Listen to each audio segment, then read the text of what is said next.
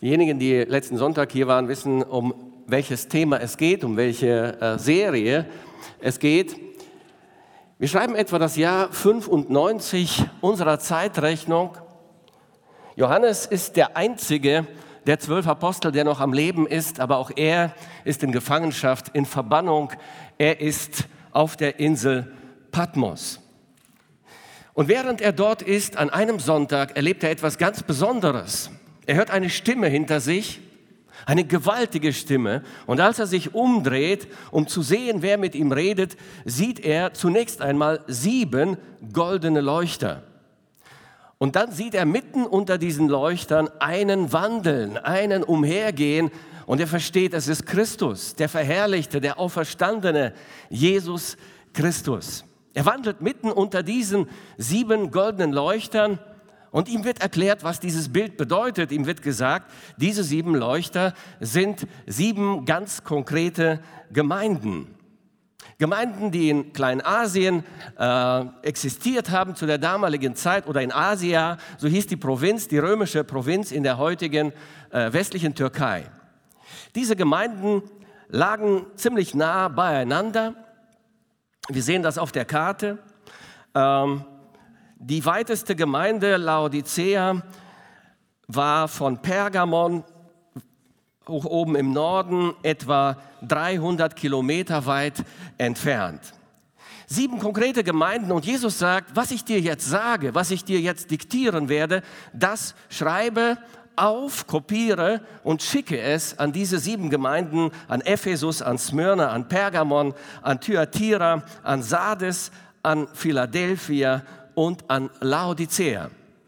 Und obwohl diese Gemeinden relativ nah beieinander gelebt haben, existiert haben, waren sie sehr unterschiedlich. Und deswegen sind auch diese sogenannten Sendschreiben, diese sieben Briefe aus dem Himmel, sehr unterschiedlich. Heute geht es uns um Laodicea. Laodicea ist eine lauwarme Gemeinde.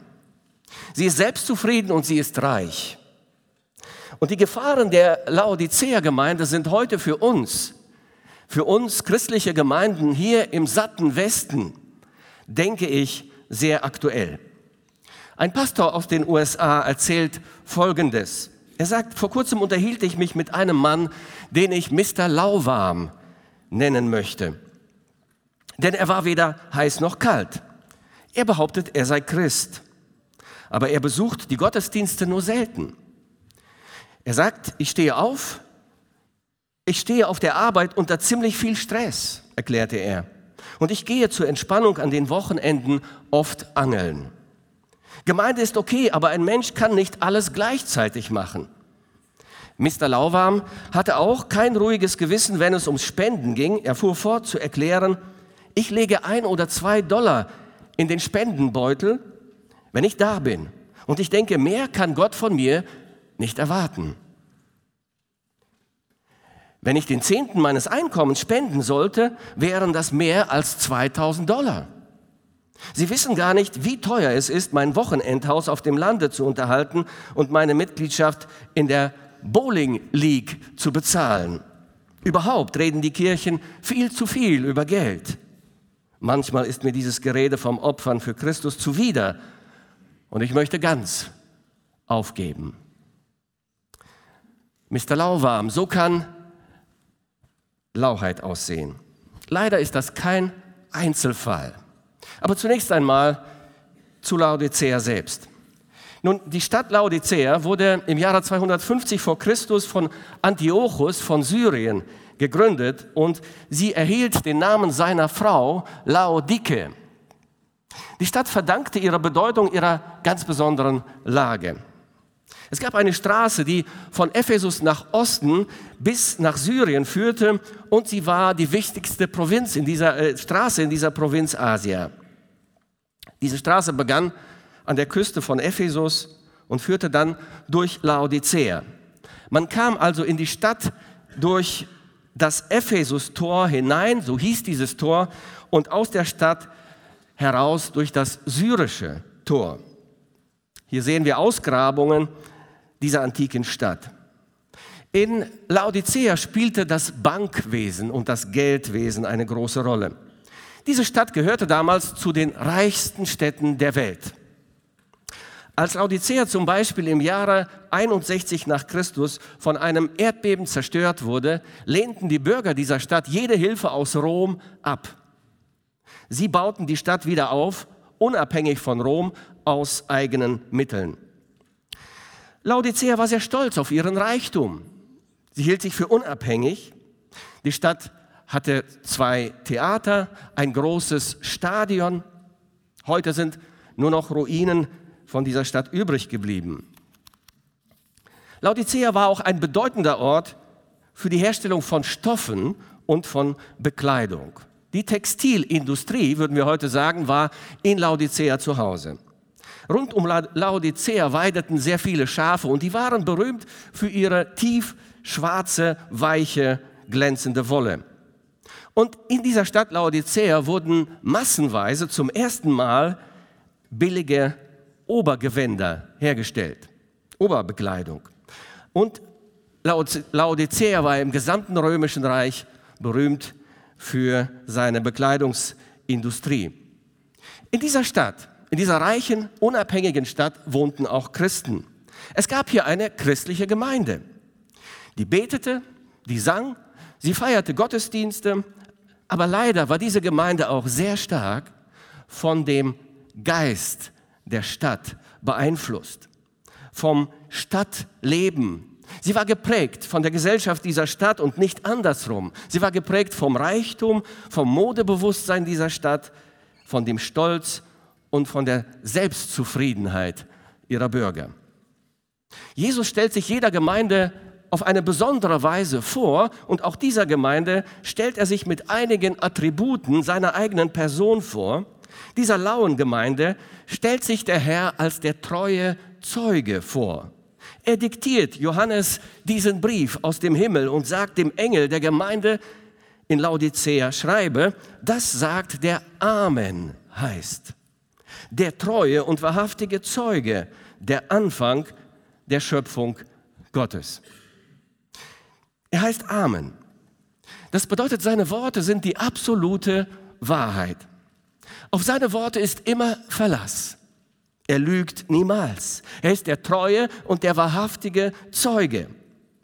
Ein wahrhaftiger Zeuge muss mit eigenen Augen gesehen haben, was er berichtet. Er muss vertrauenswürdig sein. Er ist der Lebendige, er ist der auferstandene Herr, der mitten unter diesen goldenen Leuchtern wandelt. Das heißt, Jesus ist immer vor Ort. Er ist immer präsent. In jeder einzelnen Gemeinde, auch heute hier in Ostheim ist er da. Er ist präsent, er ist anwesend, er ist der lebendige und treue Zeuge unserer Gottesdienste und unseres Gemeindelebens. Er lebt mit mit der Gemeinde. Nichts entgeht seinem Blick. Deshalb sagt er den Gemeinden auch immer wieder, ich kenne deine Werke. Du musst mir nichts erzählen. Du musst mir nicht darüber berichten. Ich weiß über jedes Detail deines Lebens Bescheid. Er kennt nicht nur die Taten, er kennt auch die Beweggründe hinter den Taten. Er weiß, dass du heute hier in diesem Gottesdienst sitzt oder dass du im Livestream dabei bist und mit äh, hörst. Er weiß, ob du zur Gebetsstunde kommst oder nicht ob du in einer Kleingruppe dabei bist und mitlebst oder nicht. Denn auch wenn du nicht da bist, ist er da. Er ist immer vor Ort, er fehlt nie, er ist der wahrhaftige Zeuge. Er ist zudem auch noch der Anfang der Schöpfung Gottes. Nun, das bedeutet nicht, dass er, wie die Zeugen Jehovas lehren, dass er das erste Wesen ist, das von Gott geschaffen wurde. Nein, er ist der Ursprung der Schöpfung Gottes. So lehrt uns die Bibel. Paulus sagt, denn in ihm ist alles geschaffen, was im Himmel und auf Erden ist, das Sichtbare und das Unsichtbare, es seien Throne oder Herrschaften oder Mächte oder Gewalten. Es ist alles durch ihn und zu ihm, das heißt für ihn geschaffen. Und er ist vor allem und es besteht alles in ihm. Er ist also der durch und durch vertrauenswürdige und wahrhaftige. Sein scharfer Blick reicht vom Ursprung der Schöpfung bis zum entferntesten Zeitpunkt der Ewigkeit. Wenn er gesprochen hat, dann können Engel und Menschen nur mit Amen, so ist es, antworten. Seine reinen Augen durchdringen die Beweggründe und die Herzen und die Gedanken der Menschen und der Engel. An seiner Zuverlässigkeit kann es keinen Zweifel geben.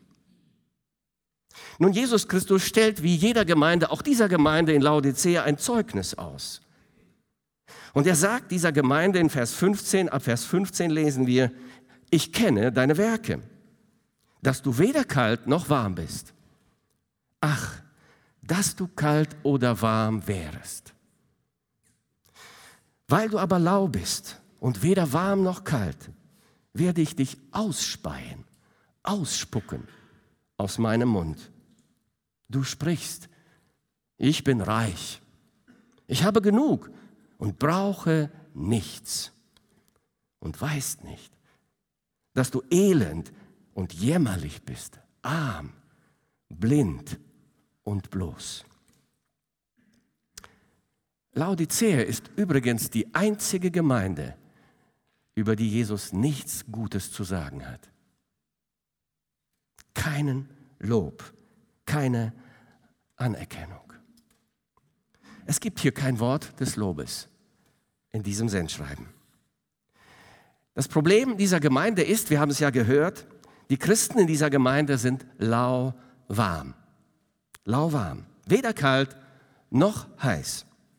Es ist die lauwarme, die ungenießbare Gemeinde so wird sie dargestellt von Jesus. Jesus kann mit dieser Gemeinde nichts anfangen. Er kann sie nicht genießen, er kann sie nicht gebrauchen. Sie ist ein Ekel für ihn und er will sie ausspeien. Diese Gemeinde brennt nicht für ihn, für den Herrn. Der Leuchter, so könnte man sagen, dieser Gemeinde ist ausgegangen. Die Gläubigen hier sind selbstzufrieden, sie sind gleichgültig. Sie sehen keinen Bedarf, sich zu verändern, zu wachsen. Die Menschen in dieser Stadt, sie verstanden sehr wohl, was Christus meinte, wenn er sagte, ach, dass du kalt oder warm wärst. Weil, weil du aber lau bist und weder kalt noch warm, werde ich dich ausspeien aus meinem Munde. Warum verstanden sie das, was Jesus hier sagte? Nun, dieser starke Ausdruck des Herrn hatte etwas mit der Wasserqualität in dieser Stadt zu tun, mit ihrem Alltag. Wenn die Stadt auch sehr reich war, hatte sie doch einen gravierenden Mangel. Das Wasser war schlecht. Das Wasser von Laodicea war ungenießbar oder sehr schlecht. Das Wasser der Nachbarstadt Kolosse war gutes Wasser. Es kam von einem Bach aus den Bergen und war eiskalt und schmeckte vorzüglich, das Wasser von Kolosse. Die andere Nachbarstadt, Hierapolis, etwa 25 Kilometer entfernt, hatte heiße Quellen.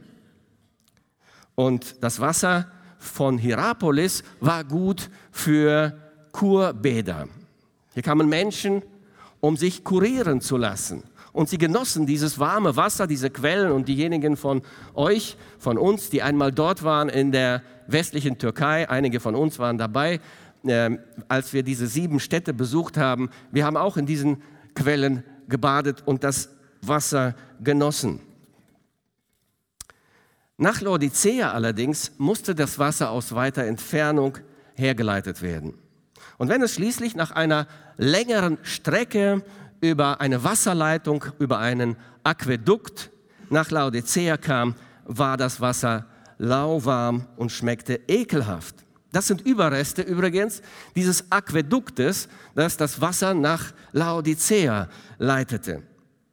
Vermutlich löste dieses Wasser bei Besuchern der Stadt, die an das Wasser nicht gewöhnt waren, einen Brechreiz aus. Viele Menschen, die es zum ersten Mal probierten, spuckten es wahrscheinlich sofort wieder aus. Laodicea war also bekannt für dieses laue, widerliche Wasser. Und auf diesem Hintergrund können wir die Worte unseres Herrn sehr gut verstehen. Ach, dass du kalt oder warm wärest, weil du aber lau bist und weder warm noch kalt, werde ich dich ausspeien aus meinem Munde. Die Gemeinde verstand diese Anspielung sehr gut. Was Jesus dieser Gemeinde also klar machen will, ist Folgendes. Das Wasser eurer Stadt ist ein passendes Bild für euren geistlichen Zustand. So seid ihr in eurem Herzen, in eurer Einstellung zu mir. Ihr seid genauso lauwarm und ungenießbar.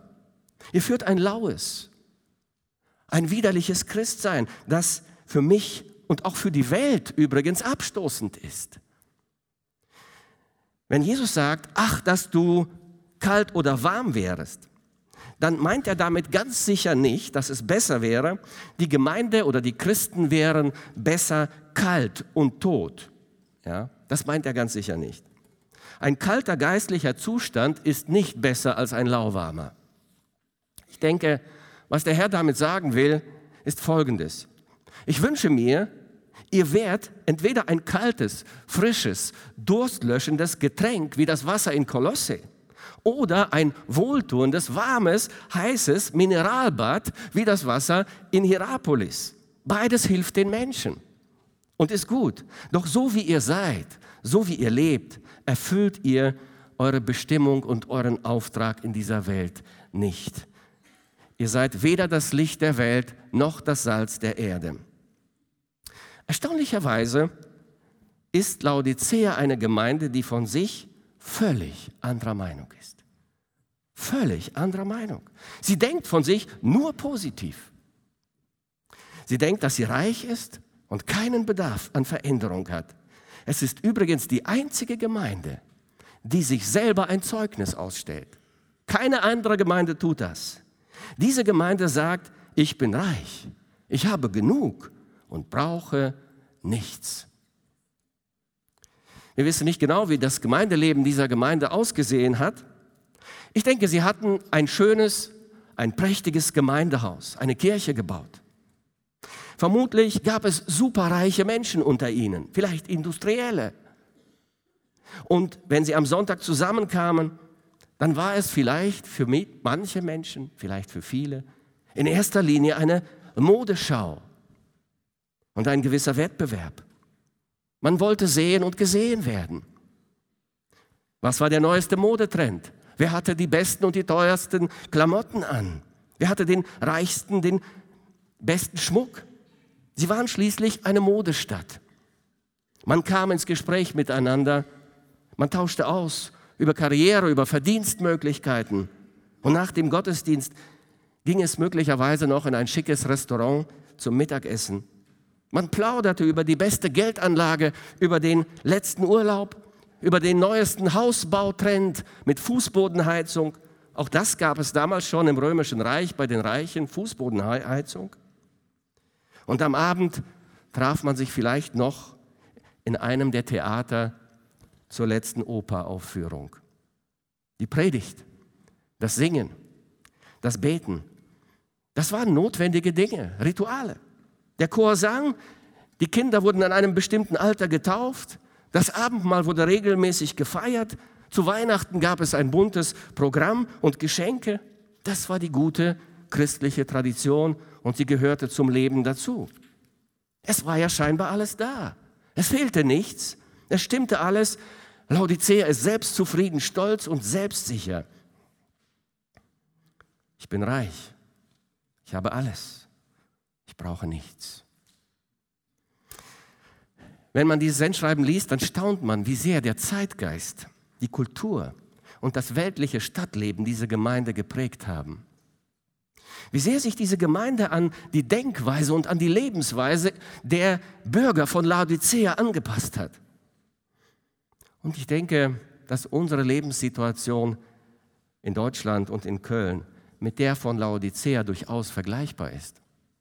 Wir leben in einem der reichsten Länder der Welt. Wir leben in einer Stadt, in der gerne und viel und ausgelassen gefeiert wird, nicht wahr? Hier wird gerne viel gegessen und viel getrunken. Wir fahren gute Autos. Wir fahren bis zu dreimal im Jahr in den Urlaub und wir können uns schicke Markenklamotten leisten, nicht wahr?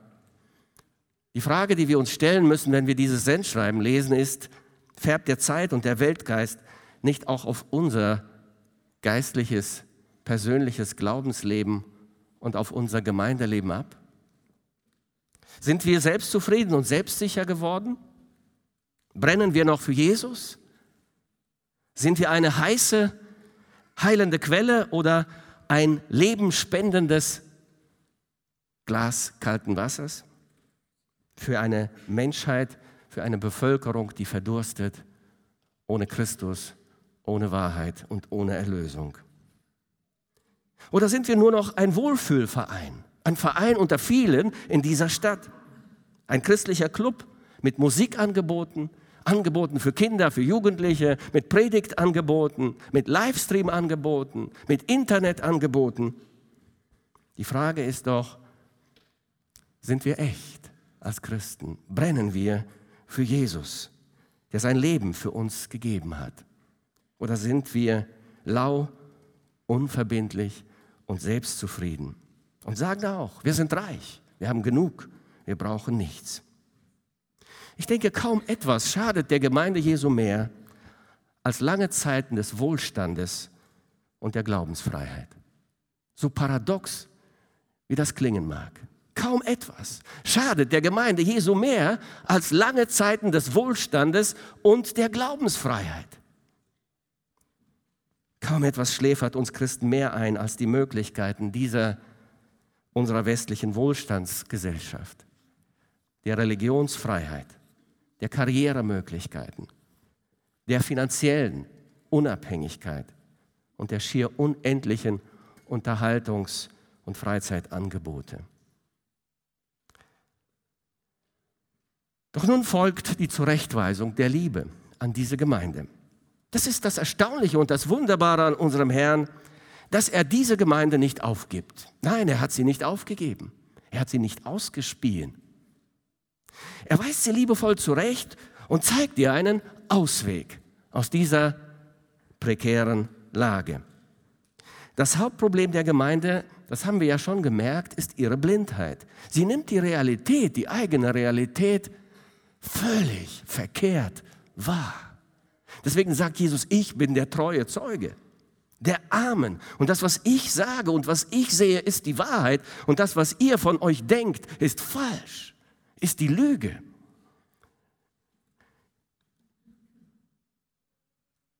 Sie muss ihre Blindheit, ihre geistliche Armut und ihre Nacktheit erkennen und zugeben. Jesus gibt dieser Gemeinde als der gute Hirte seinen seelsorgerlichen Rat. Und er sagt ab Vers 18, ich rate dir, dass du Gold von mir kaufst. Wir denken daran, eine reiche Stadt, das Bankenwesen, ist hier zu Hause, das Geld. Und Jesus sagt, du brauchst Gold von mir, das im Feuer geläutert ist, damit du reich wirst. Und weiße Kleider. Hier ist die Bekleidungsindustrie zu Hause. Weiße Kleider, damit du sie anziehst und die Schande deiner Blöße nicht offenbar werde. Jesus sagt, ihr seid, sagt, ihr seid nackt. Im geistlichen Sinne. Und Augensalbe, deine Augen zu salben, damit du sehen mögest. Und jetzt offenbart er sein Motiv, warum er das sagt. Welche ich lieb habe, die weise ich zurecht und züchtige ich. So sei nun eifrig und tue Buße. Jesus liebt diese Gemeinde und deswegen weist er sie zurecht. Und wenn du heute zurechtgewiesen wirst, in deinem Herzen durch den Heiligen Geist, der zu dir spricht, dann sollst du dir gewiss sein, Jesus liebt dich. Deswegen weist er dich zurecht. Es ist die Zurechtweisung der Liebe. Diese Gemeinde ist stolz über ihren materiellen Reichtum, über ihren Wohlstand, aber in Gottes Augen ist sie elend, jämmerlich und arm. Die Bibel sagt in Sprüche 22, Vers 4, der Lohn der Demut und der Furcht des Herrn, das ist Reichtum, Ehre und Leben. Demut und Gottesfurcht. Das ist Reichtum. Diese Christen haben vergessen, dass wahrer Reichtum nur in Gott zu finden ist. Es ist, er ist nicht in materiellen Gütern zu finden, nicht in extravaganter Kleidung zu finden. Nicht in gesellschaftlicher Anerkennung, nicht in der Bildung ist er zu finden. Wirklich reich ist nur der, der Gott kennt und Gott liebt. Reichtum ist in der Beziehung zu Gott zu finden. Im Dienst, in der Hingabe an Gott ist Reichtum zu finden. Im Dienst am Nächsten ist Reichtum. Die Gemeinde Laodicea ist geistlich arm. Hier fällt der Unterschied zu der Gemeinde Smyrna auf. Zu der sagt Jesus, wir werden noch zu diesem Sendschreiben kommen in den nächsten Monaten. Jesus sagt, ich kenne deine Bedrängnis und deine Armut, du bist aber reich, sagt Jesus zu dieser kleinen, unbedeutenden, armen Gemeinde, Gemeinde in Smyrna. Reich ist nur der, der Schätze im Himmel sammelt. Nur der, der reich an Liebe und guten Werken ist, sagt die Bibel. Deshalb verzichtete zum Beispiel Moses auf alle Privilegien Ägyptens, sagt uns der Hebräerbrief, am pharaonischen Hof und hielt die Schmach Christi für größeren Reichtum als die Schätze Ägyptens, denn er sah auf die Belohnung, auf die ewige, auf die wahre Belohnung. Die Schmach Christi, das ist wahrer Reichtum vor Gott. Dass wir verachtet, verlacht und benachteiligt werden um Christi willen, das ist Reichtum. Dieses Gold ist im Feuer geläutert, sagt Jesus, gereinigt von allen Beimischungen der Welt und deshalb kostbar in Gottes Augen. Teure, extravagante und modische Kleidung, Markenkleidung, Edelsteine und Goldschmuck, diese Dinge decken oft nur die Armut und die Nacktheit der Seele auf, nicht wahr? Extravagante Kleidung, Edelsteine und Goldschmuck decken oft lediglich die Armut und die Nacktheit der Seele auf. Diese schwarze Wolle der Schafe von Laodicea, die glänzte, die war berühmt. Die war berühmt. Es gab eine bestimmte rote Pflanzenwurzel, die benutzt wurde von Laodicea und die konnte mit dem Wasser von Hierapolis äh, gemischt, verdünnt werden und dann wurden diese schwarzen Stoffe purpurn gefärbt, also rot gefärbt. Und so wurden immer mehr purpurnfarbene Stoffe im römischen Reich äh, äh, verbreitet, bekannt, verkauft von Laodicea aus. Zum Beispiel die berühmten purpurnen Segel von Kleopatra. Dazu kam auch noch eine aufwendige Färbung von Stoffen mit syrischen Purpurschnecken. Das war eine weitere Alternative, wie man diese Stoffe purpurnrot gefärbt hat. Berühmt im ganzen römischen Reich. Aber Jesus sagt, du brauchst weiße Kleider. Auch das verstanden die Menschen sehr gut. Die Bekleidung war entweder schwarz oder rot. Jesus sagt, du brauchst weiße Kleider damit du sie anziehst und die Schande deiner Blöße nicht offenbar werde. Und wir verstehen, diese Kleidung ist die Heiligkeit und Gerechtigkeit unseres Herrn, Jesus Christus. Paulus sagt das den Ephesern zum Beispiel, zieht den neuen Menschen an, der von Gott, nach Gott geschaffen ist, in wahrer Gerechtigkeit und Heiligkeit. Das ist weiße Kleidung. Das ist, was die Blöße und die Nacktheit wirklich bedeckt die Blöße und Nacktheit der Seele. Petrus sagt, euer Schmuck soll nicht äußerlich sein, wie Haarflechten, goldene Ketten oder prächtige Kleider, sondern der verborgene Mensch des Herzens im unvergänglichen Schmuck des sanften und stillen Geistes. Das ist köstlich vor Gott. Diese schlichten, aber sehr grundlegenden und unverzichtbaren Wahrheiten hatten die Christen in Laodicea vergessen oder verdrängt, bewusst verdrängt. Und dann bietet unser Herr dieser Gemeinde noch ein weiteres Mittel an und sagt, und Augensalbe, deine Augen zu salben, damit du sehen mögest. Das klingt ironisch und sehr tragisch zugleich. Diese Stadt war nämlich auch noch, und darauf spielt Jesus hier an, ein bedeutendes medizinisches Zentrum. Laodicea war berühmt für seine Augenärzte. Durch eine spezielle Zusammensetzung des Thermalwassers von Hierapolis wurde in Laodicea eine spezielle Augensalbe hergestellt, die berühmt war. Und die Namen der Ärzte von Laodicea waren so berühmt, dass sie auf den Münzen abgebildet wurden. Zeuxis und Alexander zum Beispiel waren zwei dieser Namen, zwei berühmte Augenärzte. Und Laodicea war sehr stolz auf die ärztliche Kunst. Aber die beste Augensalbe und die teuerste Brille schützen nicht vor der Erblindung der Seele die durch Sünde und Lauheit verursacht wird. Jesus sagt, du brauchst Augensalbe, deine Augen zu salben, damit du wirklich siehst. Jesaja erkennt die Blindheit seines Volkes und betet zu Gott und sagt in einem Bekenntnis, in einem Bußgebet, sagt Jesaja, wir tasten an der Wand entlang wie die Blinden und tappen wie die, die keine Augen haben.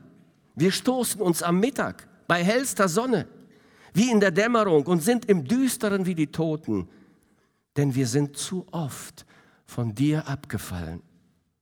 Und unsere Sünden zeugen gegen uns. Unsere Abtrünnigkeit steht uns vor Augen und wir kennen unsere Sünden. Abtrünnig sein und den Herrn verleugnen und abfallen von unserem Gott.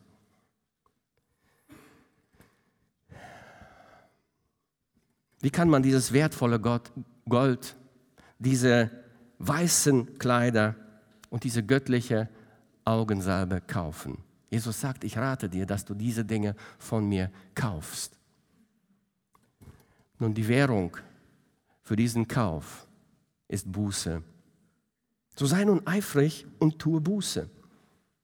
Es ist erstaunlich, dass Jesus keiner Gemeinde, keiner einzigen Gemeinde sagt, wenn er die Probleme dieser Gemeinden anspricht, führt ein neues Gemeindekonzept ein, ein neues Gottesdienstkonzept, einen neuen Musikstil ein, äh, modernisiert euer Gemeindehaus, werdet attraktiver für die Bevölkerung in eurer Stadt, werdet moderner. Das sagt Jesus keiner einzigen Gemeinde. All diese Dinge mögen ihren Platz haben, aber das ist nicht die Währung, für die man wahren Reichtum erhält. Diese Währung ist einzig und allein Buße. Wenn wir als Gemeinde unsere geistliche Armut, unsere Blöße, unsere Blindheit vor Gott erkannt haben, dann müssen wir umkehren, Buße tun und umkehren. Wenn du als Gemeindemitglied, als Christ erkannt hast, dass du nach falschem Reichtum strebst, auf falsche Werte gesetzt hast, falsche Prioritäten, weltliche Prioritäten in deinem Leben gesetzt hast und den wahren Reichtum in Gott verloren hast, dann darfst du heute einen Neuanfang machen. Das ist das Wunderbare an unserem Gott. Laodicea durfte jetzt einen Neubeginn machen, Buße tun und umkehren und von neuem beginnen. Auch du darfst das heute tun, indem du deine Schuld bekennst und Gott um Vergebung bittest. Und wenn du nicht weißt, wie man Buße tut, was das bedeutet, was tiefgehende, ehrliche, aufrichtige Buße ist, dann rate ich dir, lese einmal Daniel Kapitel 9, Ezra Kapitel 9, Nehemiah Kapitel 9, leicht zu behalten, immer das neunte Kapitel. Oder die Psalmen 38 und 51. Manchmal habe ich den Eindruck, dass wir neu lernen müssen, was es bedeutet, uns vor Gott zu demütigen und Buße zu tun. Gott akzeptiert keine andere Währung. Welche ich lieb habe, die weise ich zurecht und züchtige ich. Sei nun eifrig und tue Buße. Nun auf die Zurechtweisung der Liebe folgt der Appell der Liebe. Vers 20. Jesus sagt, siehe, ich stehe vor der Tür und klopfe an. Wenn jemand meine Stimme hören wird und die Tür auftun, zu dem werde ich hineingehen und das Abendmahl mit ihm halten und er mit mir. Dieser Appell, dieser Liebesappell unseres Herrn ist einzigartig, einmalig. Schaut einmal, es geht hier nicht um ungläubige Menschen. Es geht um Christen. Um Christen, die sich verehrt haben und die der gute Hirte zurückholen will. Es geht um eine Gemeinde, die auf Abwägen ist. Es geht hier um Gläubige, die Christus verleugnet haben. Und Christus ist nicht mehr im Haus. Das ist das Tragische. Christus ist nicht mehr in der Gemeinde. Er ist nicht mehr im Haus. Er ist draußen, er steht vor der Tür dieser Gemeinde oder vor den Herzen der Christen. Er ist nicht mehr drinnen, er ist außerhalb. Und seine Stimme wird nicht mehr gehört und sein Wille wird nicht mehr beachtet. Aber der Herr hat die Gemeinde nicht verlassen. Ist das nicht erstaunlich? Er ist nicht einfach weggegangen und hat gesagt, ihr wollt es ja selbst so haben, ich bin weg. Er ist an der Tür und er klopft an.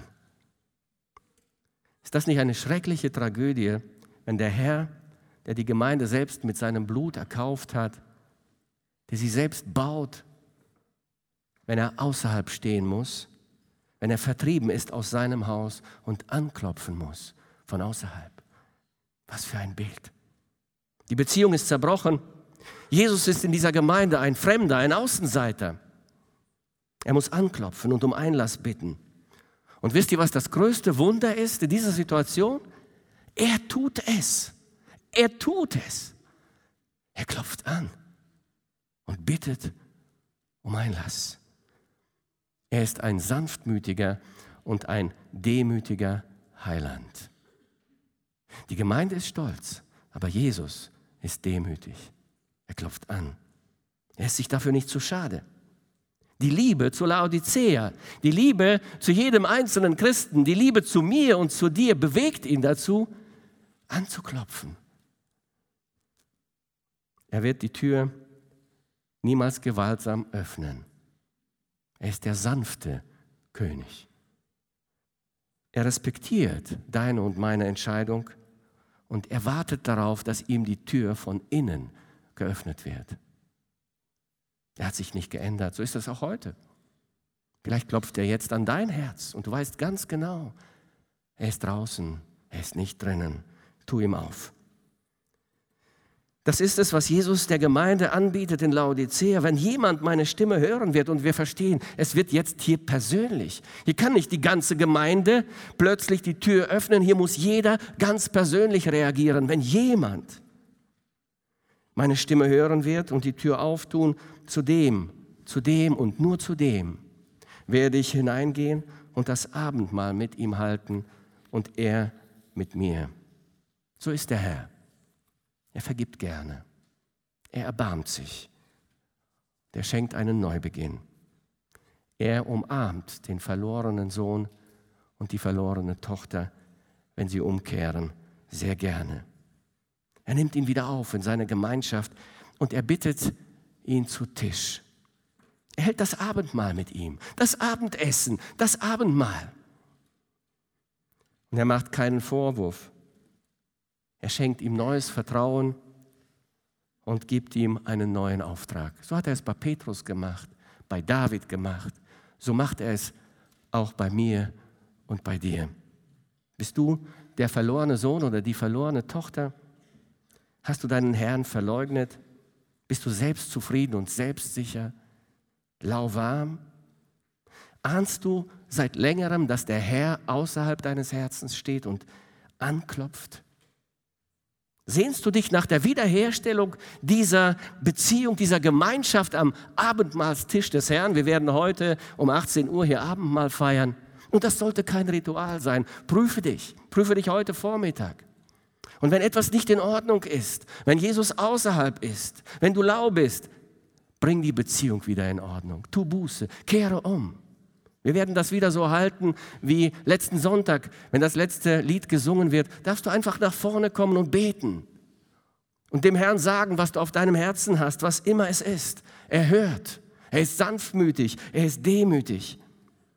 Öffne die Tür deines Herzens und lass ihn ein. Jesus sagt zu dem, werde ich eingehen und das Abendmahl mit ihm halten und er mit mir auf gleicher Augenhöhe. Liebevoll. Das Feiern des Abendmahls mit dir bedeutet, dass die Beziehung wieder stimmt. Dass das Blut des Herrn alle Schuld und Sünde abgewaschen hat. Dass wieder Freude und Licht in dein Leben hineingekommen ist. Leider hat so manche Gemeinde und auch so mancher Christ das Anklopfen des Herrn so lange ignoriert, bis er gegangen ist, bis er sich entfernt hat und nicht mehr anklopft. Diese Gemeinden, so haben wir es letztes Mal gesehen, sind längst umgestoßene Leuchter und ausgespierenes, lauwarmes Wasser. Jesus wird sich niemals mit Lauheit abfinden, denn er selbst ist niemals lau. Er ist immer brennend für dich und für mich. Das widerspricht dem Wesen der Liebe selbst. Lauheit kann es nicht geben in der Beziehung zu Christus. So sei nun, auf, sei nun eifrig und tue Buße. Auf den Appell der Liebe folgt die Belohnung der Liebe. Vers 21. Wer überwindet, dem will ich geben, mit mir auf meinem Thron zu sitzen, wie auch ich überwunden habe und mich gesetzt habe mit meinem Vater auf seinen Thron. Welch eine Belohnung stellt Jesus dieser lauen Gemeinde in Aussicht.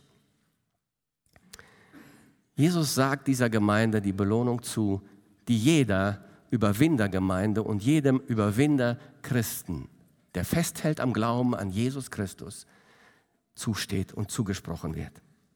Die ewige Bestimmung der Gemeinde ist es eben, mit Jesus auf dem Thron des Himmels zu sitzen und mitzuherrschen. Die Gemeinde ist die Braut Christi. Zum einen ist es ja ihr Wesen, ihr Status und ihre Identität. Und das ist nur logisch, dass die Frau des Königs mit dem König zusammen auf dem Thron sitzt. Und so wird es sein. Das sagt Jesus dieser Gemeinde. Du wirst mit mir auf dem Thron sitzen. Jesus sagt seinen Nachfolgern, fürchte dich nicht, du kleine Herde, denn es hat eurem Vater wohlgefallen, euch das Reich zu geben. Zum Zweiten ist das Sitzen auf dem Thron der Herrlichkeit eine Belohnung für die Gemeinde, die durchgehalten hat in Zeiten der Not, der Anfechtung, der Versuchung, der Verfolgung. Für ihr Ertragen von Hohn, von Spott, von Verachtung und von Ablehnung. Eine Belohnung. Paulus sagt, dulden wir, so werden wir mitherrschen.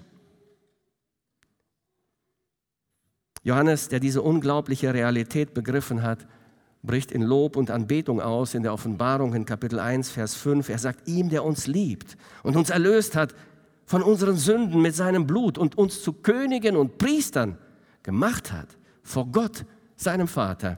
Ihm sei Ehre und Gewalt von Ewigkeit zu Ewigkeit. Wir müssen begreifen, liebe Geschwister, die Dinge sind nicht immer so, wie sie zu sein scheinen. Die heute oft belächelte, benachteiligte, verfolgte Gemeinde ist bestimmt für den Thron des Universums.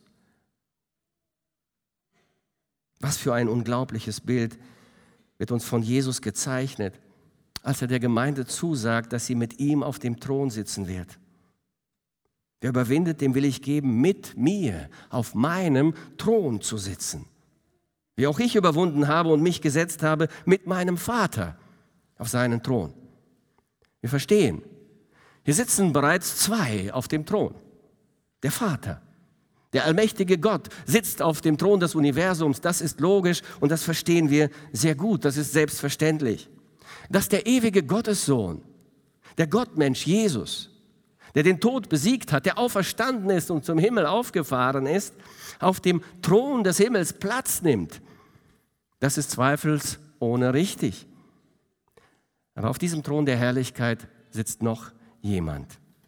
Neben dem Vater und neben dem Sohn sitzt noch jemand auf diesem Thron. Nein, es ist nicht der Erzengel Michael. Und das ist auch nicht der starke und gewaltige Engel Gabriel. Es ist kein Cherub, es ist kein Seraph. Das sind wir, du und ich, die Gemeinde Jesu. Sie ist bestimmt für den Thron. Und der König wird seine Macht und seine Herrlichkeit und selbst den Thron mit der Gemeinde teilen. Johannes sieht das am Ende der Offenbarung im allerletzten Kapitel und er sagt, und es wird nichts Verfluchtes mehr sein und der Thron Gottes und des Lammes wird in der Stadt sein.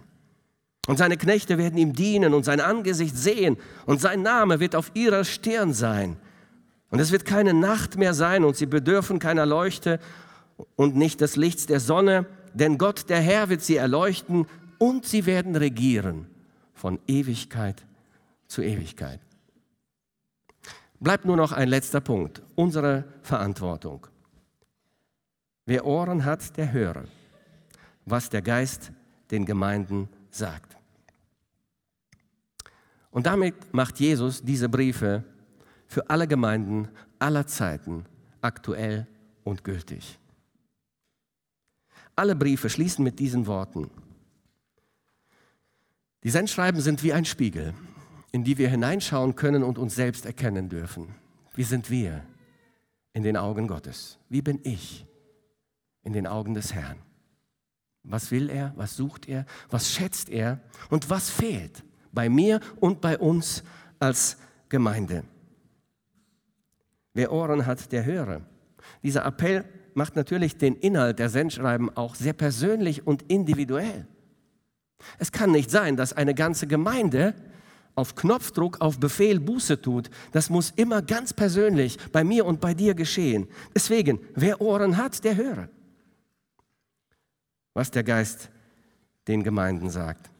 Das heißt, ich bin gemeint und du bist gemeint. Heute, hier, am 3. Februar 2019 in Köln-Ostheim und im Livestream. Du bist gemeint. Hast du Ohren? Gottes Worte zu hören? Dann höre, was Gott dir zu sagen hat. Francis Chan, ein Pastor aus den USA, schreibt in seinem Buch eine vollkommen verrückte Liebe, überwältigt von einem Gott, der nie aufgibt Folgendes schreibt er in diesem Buch über lauwarme Christen.